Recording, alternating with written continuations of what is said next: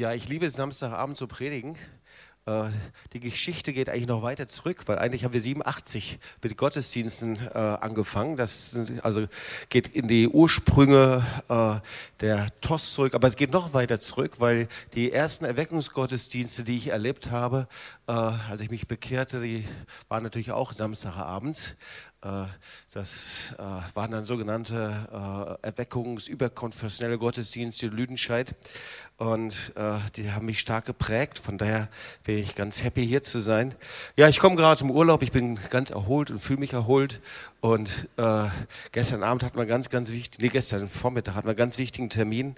Ähm, in diesem Termin, äh, da gab es die Möglichkeit, halt in unserem Hotel sich ein Auto anzuschauen. Äh, ich kannte bis dahin das Modell noch nicht mal. Äh, habt ihr schon mal was vom Tesla gehört? Ja, Tesla, ihr, ihr, wisst mehr als ich. Auf jeden Fall, irgendwann äh, äh, sagte dann, ich glaube Rainer oder Franco, er sagt, äh, wir haben die Möglichkeit, wir können eine Probefahrt mit dem Tesla machen. Ich dachte, der Tesla, ist das eine Pfanne oder ist das irgendwas anderes? Auf jeden Fall mit einem echten Tesla. Und also es ist ein Elektroauto, ja, ähm, ein E-Auto. Und, äh, und als ich das dann sah, habe ich gesagt, wow, was ist das für ein Hammerauto? Äh, dieses Auto hatte also hat 700 PS ja, unter der Haube, aber eigentlich nicht unter der Haube, sondern als Batterie unter der Achse irgendwo da angebracht und äh, vollgepackt mit Elektronik, äh, richtig cool. Und dann sollten wir also durften damit fahren und ich wusste überhaupt gar nicht zuerst, wie ich damit richtig äh, fahren sollte. Und dann fuhren wir los und dann also neben mir saß dann derjenige, der äh, dann das Auto verkauft und auch bewachte natürlich, damit man richtig damit umgeht. Und er sagte, jetzt bleiben Sie mal mitten auf der Straße stehen. Jetzt drücken Sie mal so richtig aufs Gas und zwar Vollgas.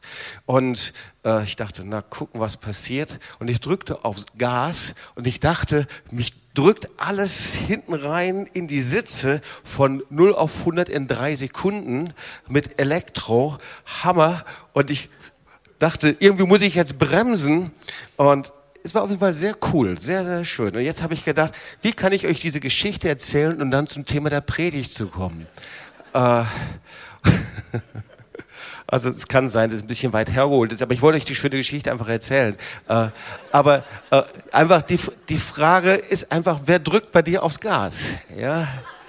Und äh, da sind wir auch schon mittendrin. Wer drückt bei dir aufs Gas? Und das kannst du mal deinen Nachbarn fragen. Wer drückt denn bei dir so aufs Gas? Ja? Äh, so, und da sind wir schon mit im Thema.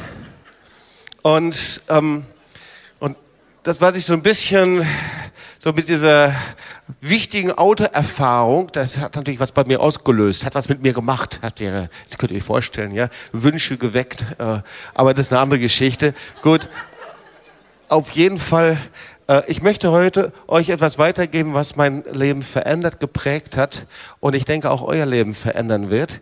Und ähm, ich möchte zu Beginn ähm, das Wort vorlesen, worüber ich was sagen werde. Das ist eigentlich nur Römer 8, Vers 14.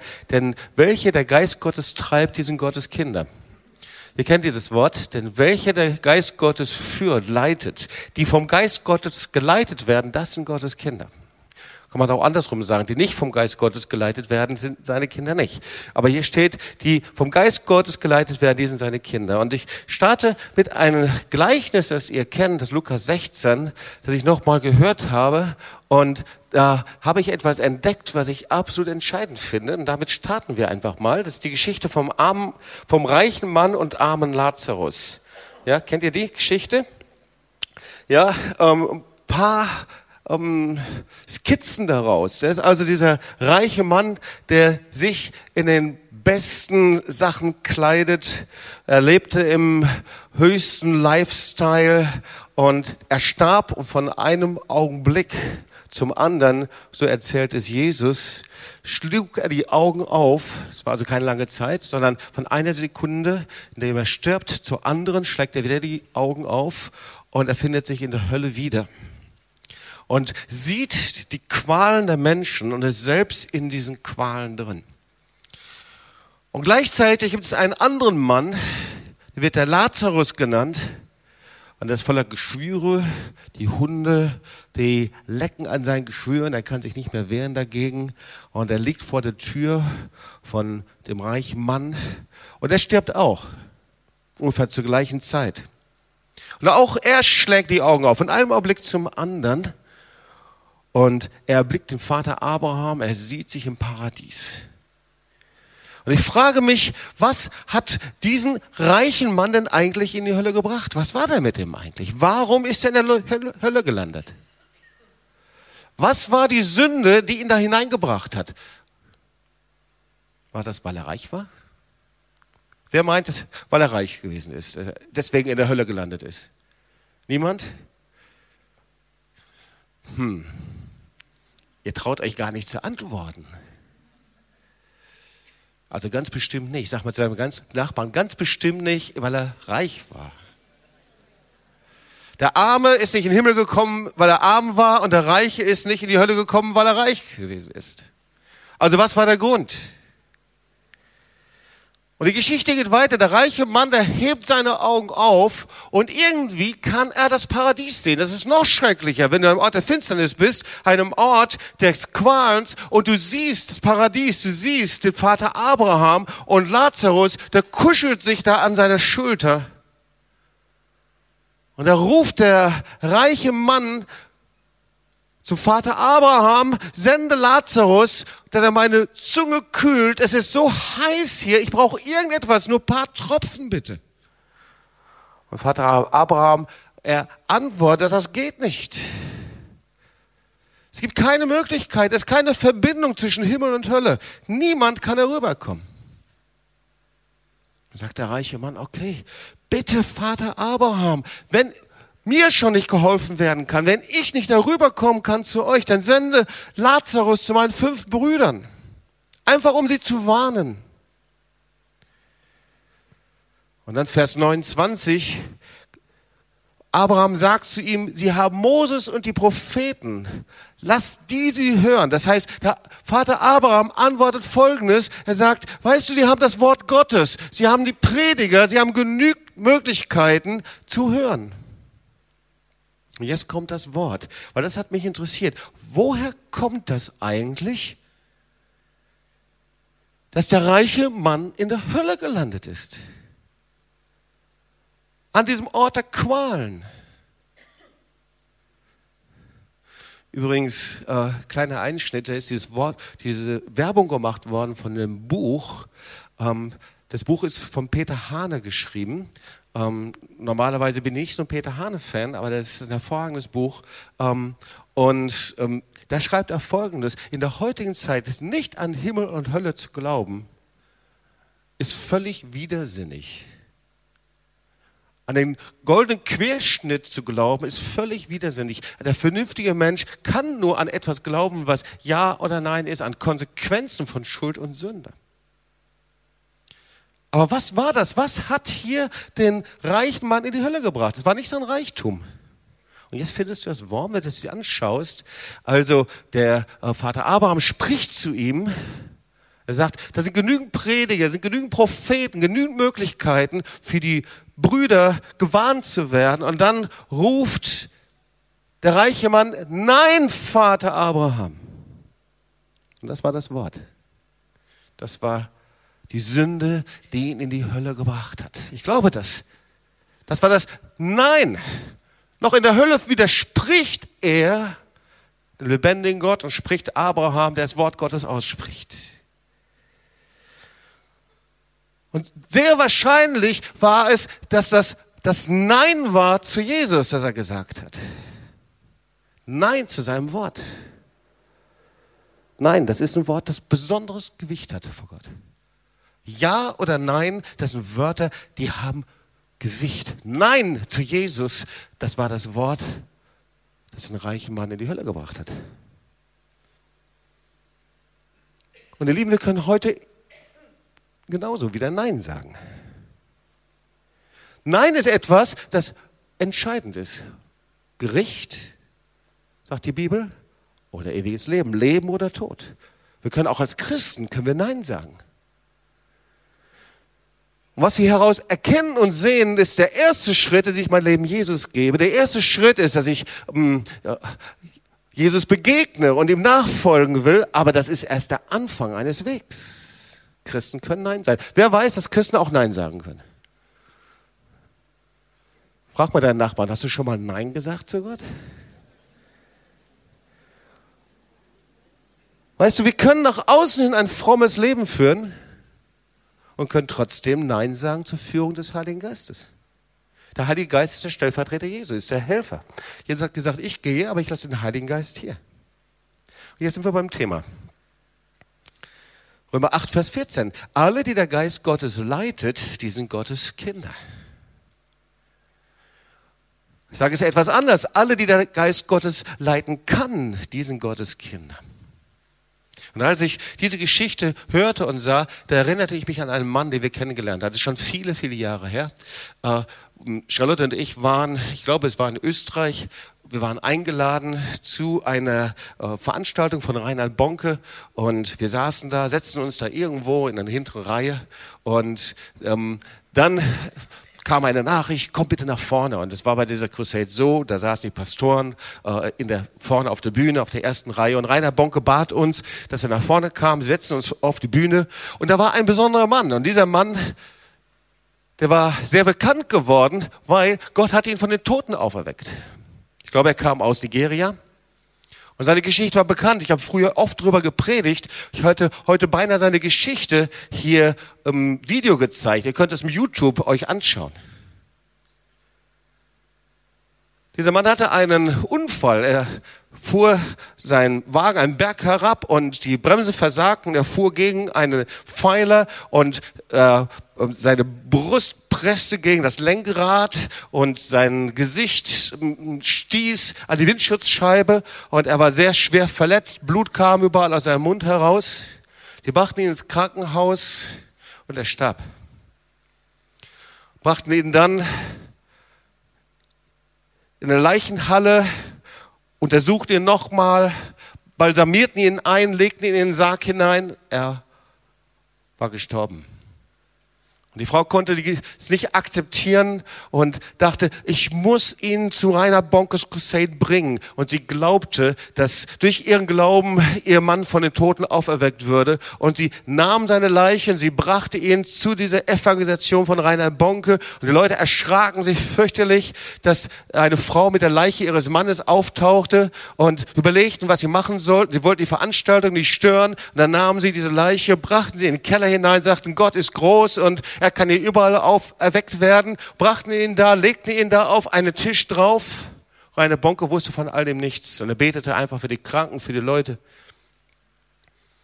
Und während er für die Leute betete und für die Kranken, fing dieser Pastor auf diesem Tisch einbalsamiert. Leichenstarre war schon auf ihm. Drei Tage tot, fing auf einmal leise an zu atmen. Und die Leute waren völlig geschockt und sahen, was mit ihm passierte. Fingen an, seine Arme zu massieren, weil sie noch stocksteif waren von der Leichenstarre und das Leben kam zurück. Fingen an, seine Brust zu massieren und das Leben kam zurück. Fingen an, den, den Kopf zu bewegen und das Leben kam zurück. Und auf einmal äh, stand dieser Mann auf und sie brachten ihn hinein in diese Veranstaltung. Du kannst die Bilder sehen auf einem Video, wie er da ist. Und er sagt die ganze Zeit, das Heft, das Heft, das Heft. Wo ist das Heft? Und später erzählte er seine Geschichte. Und seine Geschichte war, als er tot war, landete er im Paradies und er landete und Engel waren da und holten ihn ab und sie zeigten ihm das und dann brachten sie ihn in den finstersten Ort der Hölle. Und sie sagten zu ihm, schreib das alles auf, schreib das alles mit, damit du das nicht vergisst, was du hier siehst. Und er stand von den Toten auf und erzählte seine Geschichte. Er sagte, ich bin eine lebendige Warnung für die kommende Generation zu erzählen. Was passiert, wenn wir Gott ungehorsam sind? Weil das war seine Geschichte. Er war im Streit auseinandergegangen. Der Heilige Geist hatte ihn ermahnt und dann wurde er ungehorsam und sagte Nein zu Gott und er ging einfach los. Und obwohl er Pastor war und Christ war und mit Gott ging, wäre sein Platz gewesen, getrennt vom lebendigen Gott. Und er erzählt die Geschichte, wie ein Pastor ihm entgegenkam und dieser Pastor sagte, wie komme ich hier heraus? War ein Teil seiner Geschichte. Hört es euch an in seinem, diesem YouTube-Video von Zefan. Wie komme ich hier heraus? Ich habe eine Gemeinde bestohlen und wie komme ich hier heraus? Ich will es wieder gut machen, aber es war zu spät. Das Kennzeichen der Kinder Gottes, ihr Lieben, ist die Führung und die Leitung durch den Heiligen Geist. Und das ist der Unterschied bei einem Leben als Christ. Du kannst ein Kind sein, ein Kind Gottes, oder du kannst auch bekehrt sein, trotzdem immer noch eine Sklavenmentalität haben. Du kannst immer noch wie ein Knecht leben, sagt die Bibel. Du kannst ein Erbe Gottes sein und aus der Fülle Gottes empfangen und wissen, wer du bist in Gott, oder du gehst leer aus. Du bist innerlich leer, du bleibst leer, bist frustriert.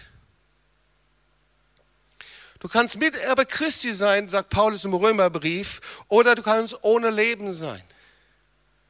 Jeder weiß, dass es unterschiedliche Möglichkeiten gibt, wie wir als Christen leben können. Du kannst ein geistiges Leben führen oder du bist innerlich tot, völlig frustriert. Du bist, lebst ein Leben in Langweile, in geistlicher Langweile und ohne Sinn, weil nichts kommt mehr in dich hinein. Der Schlüssel ist die Führung und Leitung des Heiligen Geistes. Hört euch einfach nochmal hier diese Verse an, Römer 8, 14 bis 17. Welche der Geist Gottes führt und leitet, das sind Gottes Kinder. Denn ihr habt nicht einen knechtischen Geist empfangen, dass ihr euch abermals fürchten müsst, sondern ihr habt einen kindlichen Geist empfangen, durch den wir rufen, aber lieber Vater. Einen kindlichen Geist. In diesem Geist rufen wir aber, lieber Vater, ist ein Geist, der es genießt, in der Beziehung, Gemeinschaft zum Vater zu sein. Seht ihr den Unterschied? Hier ist die Beziehung geleitet vom Heiligen Geist, vom Vater, der dich führt jeden Tag. Und dort ein Muss, ein Tun müssen, ein, ein, ein, äh, äh ein innerliches Abgestorbensein. 8, Vers 16. Der Geist selbst gibt Zeugnis unserem Geist, dass wir Gottes Kinder sind. Sind wir aber Kinder, so sind wir auch Erben, nämlich Gottes Erben und Miterben Christi, wenn wir dann mit ihm leiden, damit wir auch mit ihm zur Herrlichkeit erhoben werden. Das geht nur, wenn wir nicht Nein sagen zu ihm. Wer Nein sagt, wird niemals über Sünde regieren können. Wer Nein sagt zur Führung des Heiligen Geistes, wird die Fülle des Heiligen Geistes nicht kennenlernen können, wird kein Miterbe Jesus sein, wird nicht siegreich sein, wird von Frust zu Frust statt von Sieg zu Sieg gehen. Als ich mich bekehrte, ich ein Teenager, 14 Jahre alt, ich habe meine Geschichte oft erzählt und ich wusste nicht, was ein Leben unter der Führung des Heiligen Geistes ist. Mein Bewusstsein war Gott einfach weit entfernt. Ich hatte keinen Zweifel, dass Gott da ist. Jesus habe ich dann später kennengelernt. Ich hatte keine Beziehung zu ihm und deswegen, weil ich keine Beziehung hatte, war mir nicht klar, dass er mich auch leiden und führen kann. Und ich hörte viele Geschichten. Es war eben die Zeit in der Jesus People Bewegung. Viele bekehrten sich. Es war Erweckung in der jungen Generation, der drogenabhängigen Bandmitglieder, kaputte Leute, die reihenweise zu Jesus kamen. Und ich hörte ihre Geschichten wie der Herr sie führte, wie der Herr sie versorgte, wie sie beteten, wie der Herr ihnen auf einmal Finanzen gab, Geld gab, wie auf einmal äh, Brot, Körbe und Lebensmittel vor äh, sie empfangen hatten, wie äh, eine ehemalige äh, Kommune mit Drogenabhängigen sich verwandelte auf einmal in eine Drogenrehabilitation. Und ich lernte etwas. Als ich das hörte, lernte ich etwas. Ein Leben ohne die Leitung des Heiligen Geistes ist völlig langweilig. Das hat mich so attraktiv, so angemacht. Ich fand das so attraktiv. Wie gesagt, das ist das Spannendste, was es überhaupt gibt. Wenn das funktioniert, dass ich ein Leben lebe, in dem jeden Tag der Heilige Geist mich leitet und führt, das riecht nach Abenteuer. Das ist unheimlich spannend, das möchte ich haben. Und so war in mir diese Sehnsucht, das kennenzulernen. Herr, ich möchte, dass du mich führst und leitest. Ich möchte dahin gehen, wo du mich hinbringst, auch wenn ich nicht weiß, was es ist. Auch wenn ich das nicht verstehe, wo du mich hinbringst. Und ich denke, wir sollten einen Punkt verstehen. Jeder Christ wird durch seine Bekehrung und durch seine Wiedergeburt zu einem Wohnort des Heiligen Geistes. Das hat der Herr eingebaut in uns. Römer 8, Vers 11. Wenn nun der Geist dessen, der Jesus von den Toten auferweckt hat, in euch wohnt. Wenn man sich das mal überlegt. Dieser Geist, der Jesus von den Toten auferweckt hat, der Tod in Leben verwandelt hat, der diesen Stein, durch, diesen, durch den diesen Stein weggerollt wurde, der ist in mir. Was bedeutet das? Das ist mehr als so ein Chip, den der Heilige Geist gebrauchen kann. Das ist ein Geist, der uns lebendig macht. Und ich habe mir das vorgestellt, das ist wie, ist etwas Ähnliches, als ob Wasser in unserem Körper ist. Wir bestehen zum großen Teil aus Wasser, das wissen wir, oder? Wir wissen, dass wir nur bestehen können durch Sauerstoff. Wir wissen, dass wir Muskeln haben, oder? Aber nur wenn wir es täglich betätigen, dann können wir weiterleben. Das du aus Wasser bestehst, das ist schon in vier Wochen nicht mehr von Belang, wenn du nicht trinkst. Dann bist du nämlich tot. Obwohl du aus Wasser bestehst, musst du jeden Tag trinken. Es gibt so eine App, Waterminder, da kann man genau gucken, dann, ob man genügend Wasser getrunken hat. Zwischen zwei bis drei Liter. Drei Liter sind besser. Sauerstoff. Nur wenn wir täglich atmen, kannst du leben, oder? Muskeln, wenn du dich einfach nur ins Bett legst und deine Muskeln nicht gebrauchst, schlappeln die irgendwann mal so ab, dass du so wie Mr. keine Ahnung, äh, muskulos oder Frau Muskeline oder wie auch immer irgendwann mal vom Hocker fällst. Und genauso ist es mit dem Heiligen Geist. Der Heilige Geist ist in dir. Aber wenn du dich nicht täglich vom Heiligen Geist führen und leiten lässt, wird es immer weniger und immer weniger. Ohne Führung des Heiligen Geistes bist du leer und tot. Ohne Führung des Heiligen Geistes, tägliche Führung des Heiligen Geistes und Leitung des Heiligen Geistes wird dein geistliches Leben sterben. Das ist das, was das Wort Gottes sagt. Und ich habe mich dann mal entschieden, das auszuprobieren. Das hat mich angemacht. Ich wollte das. Ich hörte überall, wie der Heilige Geist Leute führt, wie er sie hineinbringt in die heißesten Situationen, wie er sie um Dinge bittet und dann sie die Wunder Gottes erlebten. Und dann habe ich gedacht, das probiere ich einfach mal aus. Ich hatte viele Freunde und die fuhren weg. Ich hatte keine Lust mehr auf so einen, so einen äh, Freundesurlaub. Ich dachte, ich gehe jetzt los. Ich glaube, ich war 18 Jahre alt, 1976, lange her. Ich gedacht, ich werde jetzt alleine losziehen. Der Herr und ich. Damals gab es Interrail, ich weiß nicht, ob es das heute auch noch gab, und Tram-Tour nach Irland, der Herr und ich. Und ich wollte einfach nur abhängig sein. Ich habe gesagt, Herr, ich fordere dich raus, ich habe keine, keine Übernachtungsquartiere festgemacht. Du führst und leitest mich einfach. Ich gehe und dann London, von London gehe ich über Wales und Wales, Erweckungsgebiet, hört sich auch gut an. Von dort aus setze ich über nach Irland und dann trempe ich da rum und habe einen Schlafsack dabei und der Herr und ich und wir beide sind unterwegs. Ich habe dir was mitgebracht.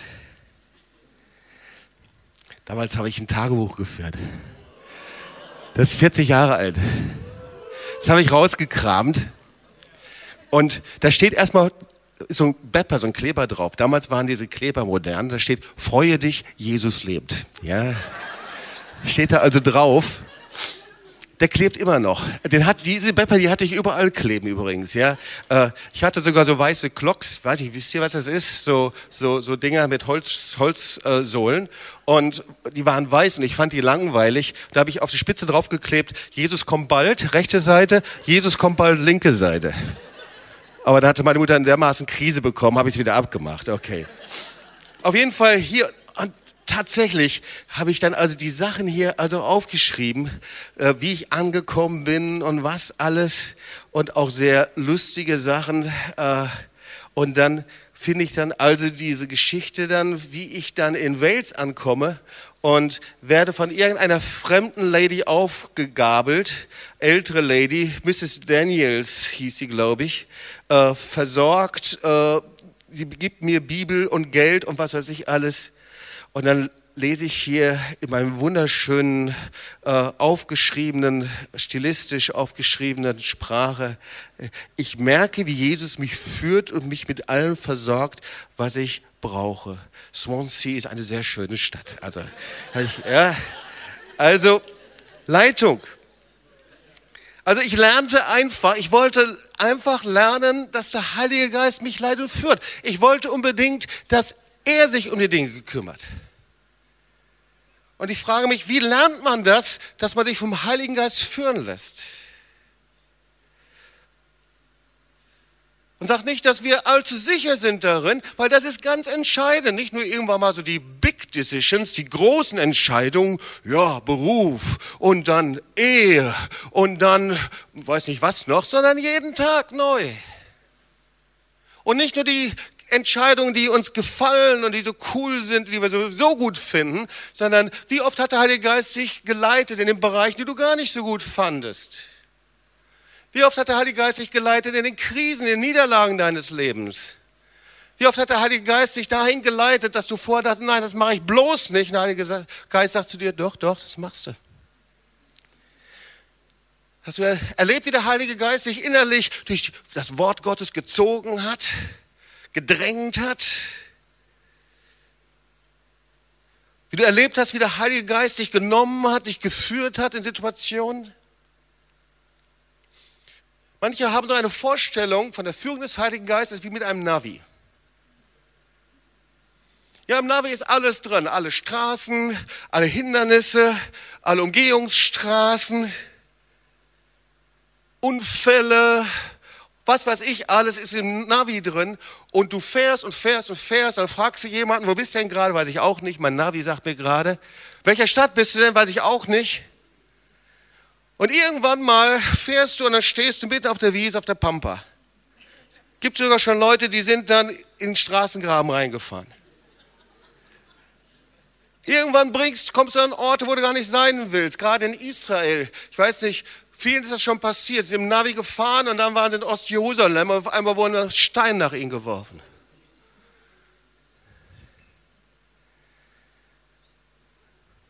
Ähnlich ist es mit Leuten, die nicht auf Navi stehen, sondern es gibt dann Kartenspezialisten, die sagen, ich brauche keine Navi, ich bin ein Kartenspezialist und ich kann immer noch, das habe ich vor 30 Jahren gelernt, auf eine Karte das alles lesen und da ist alles drauf.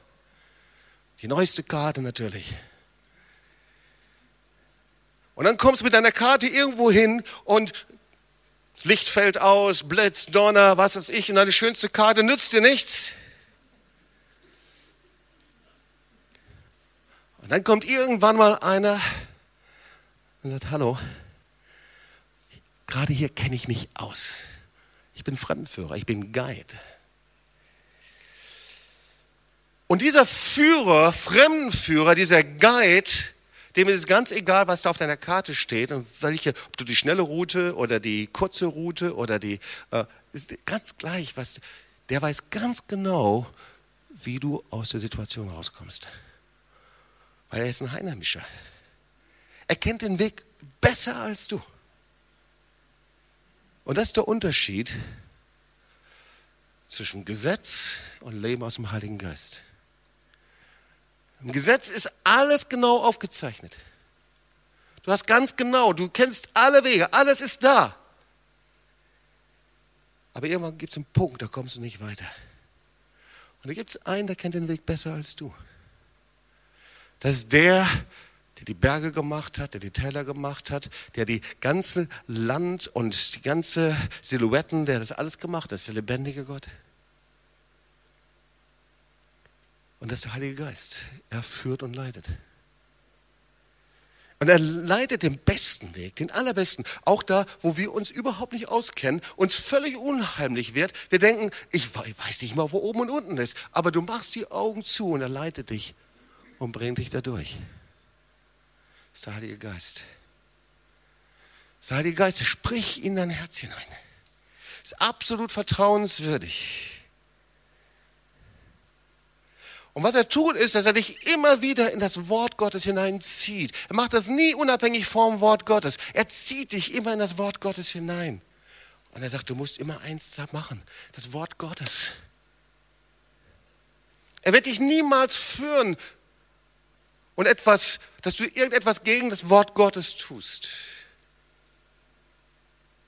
Sondern was er macht, ist, dass er dir hilft, dass du das verstehst, was in der Bibel steht. Das Wort Gottes zu, verstehen, Offenbarung zu haben. Er hilft dir, Gemeinschaft zu haben mit dem lebendigen Gott. ohne Leitung des Heiligen Geistes wirst du kein Leben führen, das ihm gefällt. Galater 5, Vers 16. Darum rate ich euch, lasst euer Leben von Gottes Geist bestimmen. Wenn er euch führt, werdet ihr allen selbstsüchtigen Wünschen widerstehen können. Jeder Tag, an dem du nicht eine Führung des Heiligen Geistes erlebst, ist ein verlorener Tag. Jeder Tag, an dem du nicht weißt, dass der Heilige Geist dich an die Orte gebracht hat und du ihm untergeordnet bist, ist ein verlorener Tag. Ist ein Tag in Gesetz, in Religion ist ein Tag in Knechtschaft. Jeder Tag, in dem du nicht an der Hand des Heiligen Geistes bist, ihm untergeordnet, er dich leiten und führen darf, ist ein Tag, der Gott nicht gefällt. Und das wurde mir klar. Aber damals gab es viele herrliche Bücher, heute auch. Damals gab es immer nur so ein paar und das waren dann so die Hotspots habe ich ja schon öfter mal erwähnt, das eine oder das andere, leben wie ein Königskind. Wer will nicht wie ein Königskind leben? Ach, natürlich. Und was ich lernte war, einfach aus der Leitung des Heiligen Geistes zu leben. Und wer ohne Leitung des Heiligen Geistes, ohne Führung des Heiligen Geistes lebt, das ist völliger Unsinn, völliger Quatsch, weil mein Leben als Christ wird trocken und leer und religiös und langweilig und Gott kann mir nichts mehr bieten, weil ich lebe ja nach dem Gesetz.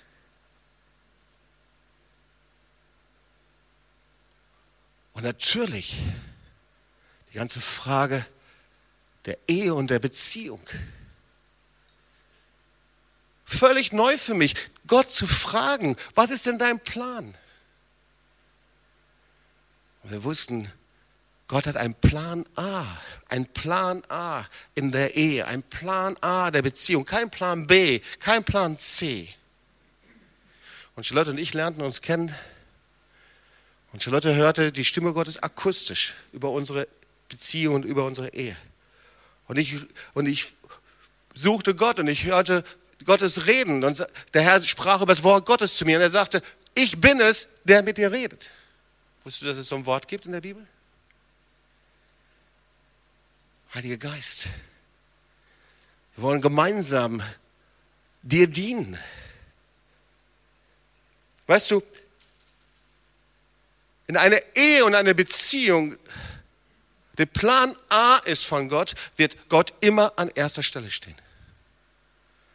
Das ist immer das oberste Kriterium, dass Jesus an erster Stelle steht. Und Gott brachte uns zusammen. Halleluja. Aber was wäre, wenn wir Nein gesagt hätten?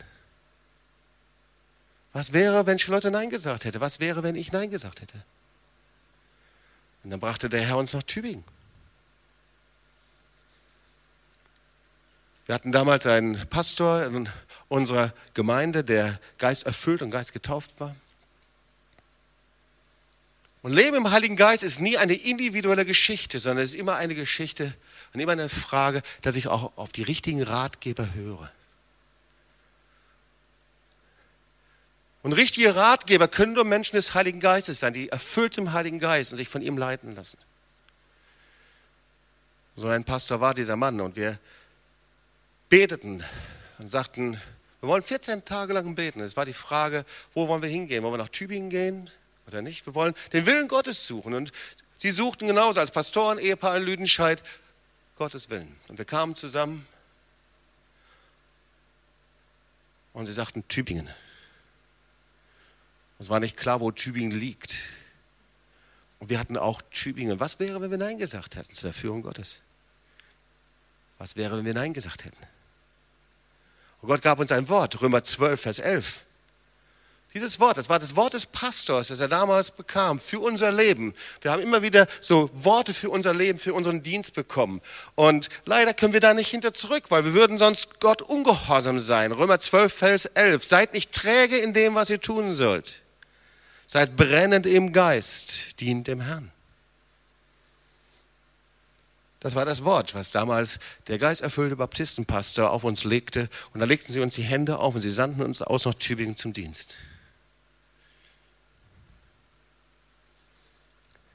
Ihr Lieben, der Dienst hier in Tübingen ist nicht hier in Tübingen entstanden, sondern durch Handauflegung in Lüdenscheid und durch eine Aussendung hier nach Tübingen. Vorher brauchten wir eine Wohnung, Führung im Geist. Heute ist auch ziemlich schwierig, eine Wohnung zu bekommen, Studentenwohnung oder irgendwie sowas. Wir hatten nur eine Woche Zeit. Sie sagten, ach, wir werden das so machen. Wir fahren nach Tübingen, dann fahren wir durch die Stadt und wir fragen den Heiligen Geist. Und wenn da eine Wohnung ist, dann soll er uns einfach sagen, wir sollen stehen bleiben. Und so fuhren wir mit dem Auto durch Tübingen durch. Wir kamen dann durch Wannweil durch. Und da auf der linken Seite, da sahen wir eine obere Etage, da sahen wir so eine Wohnung. Der Heilige Geist sagte zu uns, geht da hin und klingelt und fragt. Wir sind hingegangen, haben geklingelt und gefragt. Das war unsere erste Wohnung. Die Wohnung war frei. Führung durch den Heiligen Geist. Wir hatten gelernt, was es heißt, sich leiten zu lassen im Heiligen Geist. Genau so sind Dienste dann entstanden. In Berlin, der Heilige Geist sagte, ich möchte euch eine Wohnung, einen Gebetsturm geben, genau an der Grenze zwischen Ost und West. Und in Bildern, da war dieser, so ein Wachturm zu sehen, wie, wie es die eben an der Grenze gab. Und wir fuhren hin und der Heilige Geist sagte zu uns, dort wir klingelten, es war am Leipziger Platz und sind hingegangen, haben gefragt und sie sagten zu uns, woher wissen Sie, dass diese Wohnung frei ist? Das ist der erste Tag, an dem wir anfangen zu vermieten. Und genauso war es in New York mit der Gebetswohnung gegenüber der UNO. Der Heilige Geist sagte, da oben möchte ich euch haben. Führung im Heiligen Geist. Was wäre, wenn wir Nein gesagt hätten? Genauso entstand unser Dienst in Lateinamerika. Herr sprach über Straßenkindern und sagte, ich möchte gerne in Argentinien anfangen. Und Ruben und äh, Mitarbeiter setzten sich ins Auto und fuhren nach Norden Argentiniens. Und wir waren am Handy und die ganze Zeit mit ihm kommuniziert und beteten. Und sagten, du fährst weiter, wir sind hier und wir beten. Und wenn der Heilige Geist uns sagt, stopp, dann werden wir dort einen Dienst beginnen. Führung im Geist. Und Ruben fuhr mit seinem Wagen, der, glaube ich, ziemlich beansprucht wurde, äh, Richtung Norden in die Anden hinein und kam nach, in ein kleines Örtchen, San Salvador de Jujuy. Der Heilige Geist sagte zu uns, hier wird es sein. Aber er fuhr dann noch weiter, fuhr noch weiter und noch weiter in die Anden hoch und sagte, oben, du kannst umkehren. Der Herr hat gesagt, in diesem Ort sollen wir den Dienst starten. Das war unser erster Dienst. Aus einer großen Konferenz heraus hat der Herr uns einen Überschuss an Geld gegeben. Das war damals eine Wake Europe Konferenz mit 6000 Teilnehmern. Und wir sagten, wir werden mit diesem Überschuss an Geld, wollen wir den Kindern dienen. Und in einer der größten Slums dort, und wirklich Slums, einfach nur mit Hohblocksteinen, überflutet mit Wasser, Ratten, Kinder, die nichts zum Anziehen hatten bauten wir eine, kauften wir ein kleines Gelände und bauten mittendrin eine Kindertagesstätte. Und gründeten und bauten dort Gemeinde. Was wäre es, wenn wir Nein gesagt hätten? Führung im Heiligen Geist. Wir wollten nie Gemeinde gründen. Ich muss euch das gestehen und erzähle das immer wieder. Weil wir waren anders geprägt, überkonfessionell geprägt, weil damals das falsche, verkehrte Bild da war. Die Gemeinden sind langweilig, da ist kein Leben, deswegen braucht es Ersatzleben und das Ersatzleben befindet sich immer außerhalb der Gemeinde. Das ist Kokolorus. Ersatz ist immer schlecht. Das Original ist, Leben soll in der Gemeinde stattfinden, Erweckung in der Gemeinde. Da soll ähm, Gesellschaft soll durch Kirche und Gemeinde verändert werden. Wollten es nicht. Wir hatten Horror- und Schreckensbilder von Gemeinde. Gemeinde war für uns äh, sauertöpfische, reinblickende Menschen, die ähm, eine Predigt zuhören und ähm, hinterher sich den Mund zerreißen über die schreckliche Gemeinde, über die Predigt, über den Pastor, was er gerade anhatte, was er gerade gesagt hat, wo er sich versprochen hatte. Horrorbilder von Gemeinde.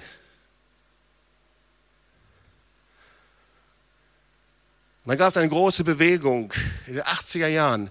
Und aus der Erneuerungsbewegung sagte der Herr, ich möchte, dass ihr neue Gefäße gründet. Und diese Gefäße, da möchte ich Menschen hineinbringen. Wenn ihr wollt, dass Menschen gerettet werden, dann gründet Gemeinde. Und darum gründeten wir Gemeinde. Überall passiert das in Deutschland. In diesen 80er, 90er Jahren ähm, wurden in Deutschland ungefähr 300 bis 400 neue Gemeinden gegründet. Und der Heilige Geist sagte, gründet. Und wir sagten, yes, Sir, das machen wir. Aber Herr, bitte, was ist denn Gemeinde überhaupt? Und dann fingen wir an, ein Jahr lang Lehrgottesdienste zu veranstalten, immer sonntags einfach Gottesdienste zu haben und auszuprobieren, was Gemeinde ist und was Gemeinde nicht ist. Wir hatten Fragen, wie ist denn das mit der Rolle der Frau? Darf eine Frau predigen oder nicht? Oder darf sie Älteste sein oder nicht? Oder wie ist das überhaupt mit dem Abendmahl? Macht man die Augen zu oder auf? Oder kauft man mit zu Augen? Oder was ist damit? Muss man Angst haben, dass ein Stückchen Bröckchen auf den Boden fällt? Oder all diese religiösen Ängste, die damit verbunden sind? Was macht man damit? Und so hatten wir ein Jahr lang Lehrgottesdienst und probierten aus und, und, und fragten das Wort Gottes, wie wir damit umgehen.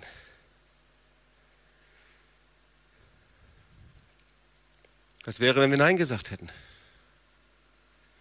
Und dann schickte der Herr uns auf die, auf die Straße. Weiß gar nicht genau, wann das war. 92, 90, Gideon 300, keine Ahnung, wann das gewesen ist. Auf jeden Fall hinter mit einer Gebetsexpedition, dass der Herr uns fragte, 2000 Kilometer von Berlin nach Moskau zu gehen. Wir hatten Genehmigung damals, auf dem Roten Platz eine Open-Air-Evangelisation durchzuführen. Und wir gingen von Ort zu Ort und sahen, wie Tausende sich bekehrten, die Bibel verteilt wurden, die Gemeinden gegründet wurden. Während wir unterwegs waren, 1993 war das, brach in Moskau so etwas wie ein Putsch aus. Vielleicht sagt euch der Name Boris Jelzin noch, äh, diese Bilder, die er auf dem Panzer stand. Das war parallel zu dieser Zeit. Und sie schossen das weiße Rathaus kaputt und wir befanden uns gerade kurz vor der Grenze Weißrusslands und überlegten, wie wir weitergehen sollten. Der KGB tauchte auf und sagte, wir warnen Sie, Sie können nicht über die Grenze gehen. Wir waren da unterwegs mit zehn Fahrzeugen ungefähr, mit 150 Leuten, mit denen wir zusammen waren. Und sagte, Heiliger Geist, du musst uns helfen. Und der Heilige Geist sagte, ich möchte aber, dass ihr weitergeht. Und dann waren wir mit 150 Leuten zusammen, haben gesagt, Leute, ähm, ihr seid alle frei. Ihr dürft alle gehen. Wir habt alle Freiheiten zu gehen. Aber wir persönlich entscheiden und wir glauben, dass der Heilige Geist möchte, dass wir weitergehen. Und alle Leute sagten, wir wollen Richtung Moskau weitergehen. Und dann haben wir das Kreuz, die Bibeln und gingen über die Grenze zwischen Weißrussland und Russland und keiner war da. Gingen an die Fahrzeugen vorbei. Mafia begrüßte uns. Damals war Anarchie in Russland. Es gab kaum Polizei und es gab Teile, wo wir von der Mafia beschützt. Wir gaben ihnen Bibeln und sie respektierten unser Kreuz. Was wäre, wenn wir Nein gesagt hätten? Der Heilige Geist erleitet dich. Aber auch du hast einen Teil. Und der Teil ist Dein Teil und mein Teil, unser Teil ist, dass wir uns ihm willig unterordnen. Dass wir ihm gehorsam sind. Wir können nicht sagen, Heiliger Geist, ja, mal schauen, wie es wird, ja, vielleicht, mal gucken, später eventuell. Das geht nicht. Wenn du Nein sagst, dann kann er dich nicht leiten. Und je öfter du Nein sagst, desto leiser wird seine Stimme. Wenn du Nein sagst, wenn wir Nein sagen, dann verlieren wir unser Erbe. Sogar noch mehr, dann verlieren wir unsere Kindschaft. Wenn wir Nein sagen, sagt Paulus hier im Römerbrief, dann werden wir zu Sklaven. Dann werden wir so verknöcherte Religiöse, die alles nur noch als Last empfinden, alles nur noch zu viel. Was muss ich jetzt noch machen? Dieses machen und jenes machen und hier noch. Wir werden zu Knecht mit einem knechtischen Geist. Was ist denn ein kindlicher Geist? Wir haben keinen knechtischen Geist, sondern einen kindlichen Geist empfangen. Der kindliche Geist sagt, Papa, das ist so cool, dass wir was zusammen machen können. Hast du noch was auf Lager? Hast du noch was, was wir machen können? Noch mehr, noch mehr. Das macht so Spaß mit dir zusammen. Das ist so cool, mit dir zusammen zu sein. Das ist ein kindlicher Geist. Aber Vorsicht. Er bittet dich um Dinge, die kennst du nicht, die du nicht kennst und die du nicht verstehst. Das ist das mit dem Heiligen Geist. Es ist so easy, Dinge zu machen, die wir kontrollieren können, von denen wir wissen, dass das in die richtige Richtung geht, dass wir wissen, wenn wir jenes machen, dann passiert das andere. Aber so ist der Heilige Geist nicht. Er weht wie der Wind. Er bittet dich um Dinge, die du nicht kennst. die wir nicht verstehen, jeden Tag, in jeder Entscheidung. Eigentlich hat er mich immer um Dinge gebeten, die ich nicht machen wollte. Ah, das ist ganz merkwürdig. Zuerst wollte er, dass ich eine Schreinerlehre mache. Meine Eltern haben geschockt gekriegt, nicht weil der Beruf nicht schön wäre, es ist ein wunderbarer Beruf, aber Zahnarztfamilie. Großvater war Zahnarzt, Urgroßvater war Zahnarzt, Urgroßvater und so weiter. Eine Schreinerlehre. Ja, ich möchte eine Schreinerlehre machen. Ich möchte eine Mission. Und der Herr bat mich darum, das zu machen. Charlotte, Arzthelferin, Lehre. Wunderbare Berufe. Aber hatte ich mir gar nicht vorgestellt. Theologie studieren. Niemals. Oh, ich war ein schrecklicher Student. Ich bin da hingegangen und gesagt, wehe, ihr raubt mir meinen Glauben. Und parallel dazu haben wir Zeichenwunder erlebt und Dämonen ausgetrieben und das Werk ist, Werk ist äh, entstanden und Jesus Live-Laden, die Professoren, die kamen inzwischen schon zum Jesus Live-Laden damals, da wo jetzt dieses Café drin ist, drückten sich die Nase platt weil da standen die ganzen Heilungszeugnisse drin und dann äh, Professor, Professor sogar von vorne warnte vor der Toss. Ja, das wollte ich eigentlich gar nicht. Ich wollte harmonisch leben. Ich bin humanistisch aufgewachsen. Toleranz. Bitte seid doch alle tolerant. Aber niemand war tolerant, weil es ging um Namen Jesu. Der Heilige Geist bitte dich um Dinge, die du sonst nicht so machst. Oh, Joggen fand ich immer schrecklich. Ich habe Joggen gehasst. Ich weiß, hier gibt es einige Joggen-Fans, aber ich habe Joggen gehasst. Bei mir war es eigentlich immer so, immer wenn ich anfing zu laufen, da hing mir nach den ersten zehn Metern die Zunge so weit raus. Auf jeden Fall war das mein Gefühl. Und dann wurden wir gefragt, wollt ihr an dieser wunderbaren Aktion teilnehmen? Von Norden Deutschlands nach Süden Deutschlands, von Stadt zu Stadt evangelisieren mit einer Fackel. Und irgendwie hatte ich die, das Kleingeschriebene hatte ich überhört. Auf jeden Fall, ja, evangelisieren von Stadt zu Stadt, wunderbar. Und dann saßen wir zusammen mit den damaligen Leitern und dann kam noch eine Frage, wie transportieren wir eigentlich diese Fackel von Stadt zu Stadt? Und die fielen vor Lachen fast vom Stuhl und sagten, ihr müsst laufen. Ich sagte, nee. Ich hatte gedacht, vielleicht ein Auto, Verdeck hoch und Fackel da raus. Oder irgendwie mit einem äh, Fahrrad oder Moped oder irgendwie. Danke, Heiliger Geist. Und dann fingen wir an zu trainieren. Oh, wir haben es hinterher gut geschafft. Ja, auf lange Strecken hinterher. Wir haben angefangen äh, ohne Form ganz oben in Norddeutschland. Und dann sind wir Strecke zu Strecke, sind coole Sachen passiert. Viele haben sich bekehrt als wir dann hinterher im Oberstdorf ankamen, waren wir gut durchtrainiert. Hatten gut drauf. Der Heilige Geist bittet dich um Dinge, die wir sonst nicht so machen. Genauso im Beruf. Wenn du so festgelegt bist, ich mache nur das und das, nur das liegt mir. Hast du eigentlich schon mal den Heiligen Geist gefragt, wo er dich drum bittet? Oh, ich werde niemals predigen, niemals Pastor. Ich meine, meine akademische Laufbahn ist schon genau ausgerichtet. Hast du den Heiligen Geist eigentlich mal gefragt, was er zu dir gesagt hat? Und meine Lebensplanung steht schon fest. Alles ist gesichert, mein Konto ist gesichert, mein Leben ist gesichert. Hast du mal Heiligen Geist gefragt, wie du die nächsten 10, 20 Jahre verbringen sollst? Hast du schon mal mit ihm darüber gesprochen? Oh, meine Vorstellung von Beziehung ganz klar und eindeutig. Meine Traumfrau muss so und so aussehen und das und das. Hast du schon mal darüber nachgedacht, warum du zehn Jahre schon wartest und ihr noch nicht begegnet bist?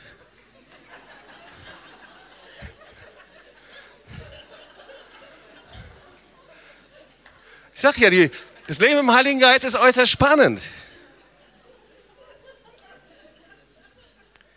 Oh, der Gottesdienst, der kann nur so funktionieren, wenn wir alle Elemente haben. Das muss das sein und das muss sein und das muss sein. Und, das, und wenn das wegfällt, und meine Lieder, die müssen auch hintereinander genau aufschreiben, wenn das nicht, wenn das wegfällt, huh, auf einmal nimmt der Heilige Geist mir alles aus der Hand.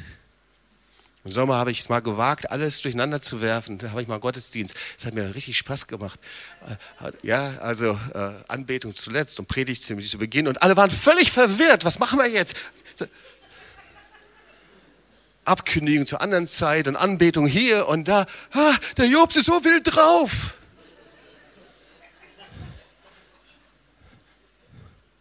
Wie abhängig sind wir vom Heiligen Geist? Wie abhängig sind wir von ihm? Je öfter du Ja sagst zu ihm, desto klarer hörst du seine Stimme. Aber je öfter du Nein sagst, desto mehr sind deine Ohren verschlossen. Dann lässt der Heilige Geist dich alleine laufen. Das ist der Unterschied zwischen diesem knechtischen Geist. Ja, dieser Geist voller Angst, voller Enge. Und den kindlichen Geist, der tut, was er sagt.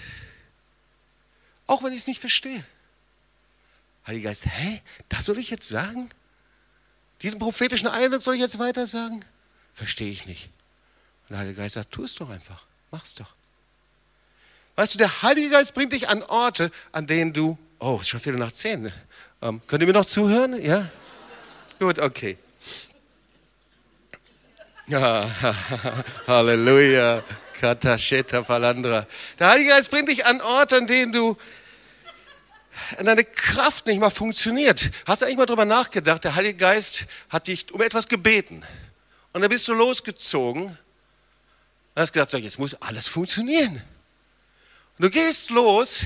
Der Heilige Geist hat dich darum gebeten. Und alles bricht zusammen. Hat das schon mal jemand erlebt? Kann ich mal deine Hand sehen? Und denkst, das kann doch wohl nicht wahr sein. Aber so macht der Heilige Geist, weil es geschieht nicht durch Heer oder Kraft, sondern durch meinen Geist spricht der Herr. Und manchmal nimmt er dann deine Kraft und deine Gaben und all das, von dem du denkst, das kann ich doch noch so, heute sagt man das ja, einbringen für Gott. Aber du kannst bei ihm nichts einbringen. Weil er alles für dich schon getan hat. Er lässt sich kein Prozent Ehre nehmen. Alle Ehre wird ihm gebühren. Er lässt sich keine Ehre nehmen. Jede Berufung, keine Ehre. Alle Ehre gehört ihm. Und deswegen macht er manchmal so ein bisschen, nimmt er unsere Kraft weg, unsere Gaben weg. Ich könnte viele Geschichten erzählen, aufgrund der Zeit lasse ich es. Aber alle Dienste, die entstanden sind, sind durch Führung des Heiligen Geistes entstanden. Ob das in Svetlagorsk war, der Dienst der Rehabilitation, durch Führung und Leitung des Heiligen Geistes. Und die Frage ist, wie kannst du jeden Tag von ihm abhängig sein? Wie geht das? Und der erste Punkt ist, dass du jeden Tag dich ihm unterordnest und sagst, Herr, egal worum du mich bittest, ich tue das, was du sagst. Herr, ich will die Dinge nicht für dich regeln, sondern ich bitte dich, dass du die Dinge für mich regelst. Und bevor ich loslaufe, musst du vorausgehen. Eine meiner ersten Predigten, die ich hörte, war, es gibt einige, die lassen sich wie so ein dicker, dicken Köter, lassen sich hinterherziehen, der zu faul ist zum Laufen. Kennt ihr solche Straßenköter, die einen Hängebauch haben? Ja, und die Armen, die ziehen sie hinter sich her. Ich laufe immer an einer bestimmten Strecke, da sind die ganzen Hundeführer. Immer, da kannst du studieren, wer mit welchem Hund umgeht. Und dann gibt es andere, der läuft der Hund voraus und der, und, und der wird gezogen. Und beides geht nicht. Führung vom Heiligen Geist ist nicht, dass du vorausläufst. Und manche lieben es vorauszulaufen und sagen, Herr, wo bist du? Und der Herr sagt, nicht mehr da. Und andere lassen sich hinterher schleifen und das macht der Herr auch nicht. Das sind Fußstapfen vor dir und du gehst Schritt für Schritt hinter ihm her. Jeden Tag neu. Der Heilige Geist warnt dich. Und viele verdrängen diese Warnung des Heiligen Geistes. Du gehst, hast du schon mal erlebt, du gehst an bestimmte Orte und der Heilige Geist sagt, dieser Ort ist nicht gut für dich, geh da wieder weg. Und dann, hast du es schon mal erlebt? Und dann verdrängst du das. Ach nee, ist okay. Und sofort kommt die Attacke oder Angriff. Der Heilige Geist warnt dich. Du hörst Musik und sagst, was ist das Reden des Heiligen Geistes? Das Reden des Heiligen Geistes ist das Reden des lebendigen Gottes. Und er gebraucht dein Gewissen darin. Filme, Orte, Musik oder was es auch ist, der Heilige Geist warnt dich. Und es ist gut, wenn du darauf hörst, aber oft drängen wir es beiseite. Und das nächste Mal ist die Warnung des Heiligen Geistes leise und noch leiser. Unterordne dich seinen Plänen, auch wenn du nicht verstehst. Wir müssen lernen, die Stimme des Heiligen Geistes zu unterscheiden. Und jetzt kommen die letzten Punkte in zweieinhalb Minuten. Aber der Punkt ist noch wichtig, okay? Und da ihr so aufmerksame Zuhörer seid heute, erzähle ich euch den noch. Kennt ihr die Menschen, die leben richtig irgendwie geistlich merkwürdig? Und dann, wenn du mit ihnen sprichst, dann sagen sie auch noch, das hat der Heilige Geist mir gesagt. Haben wir ganz oft erlebt. Menschen leben in Sünde, in Ehebruch und dann sagen sie, das ist die Liebe Gottes, die uns zusammengeführt hat. Was willst du dann sagen? Menschen lassen die Sau raus, charakterlich absolut daneben. Leben ihr individuelles Leben. Und jetzt sträuben sich die Haare und denkst, das kann doch nicht sein. Der Heilige Geist, Gott hat zu mir gesprochen. Das ist der Heilige Geist.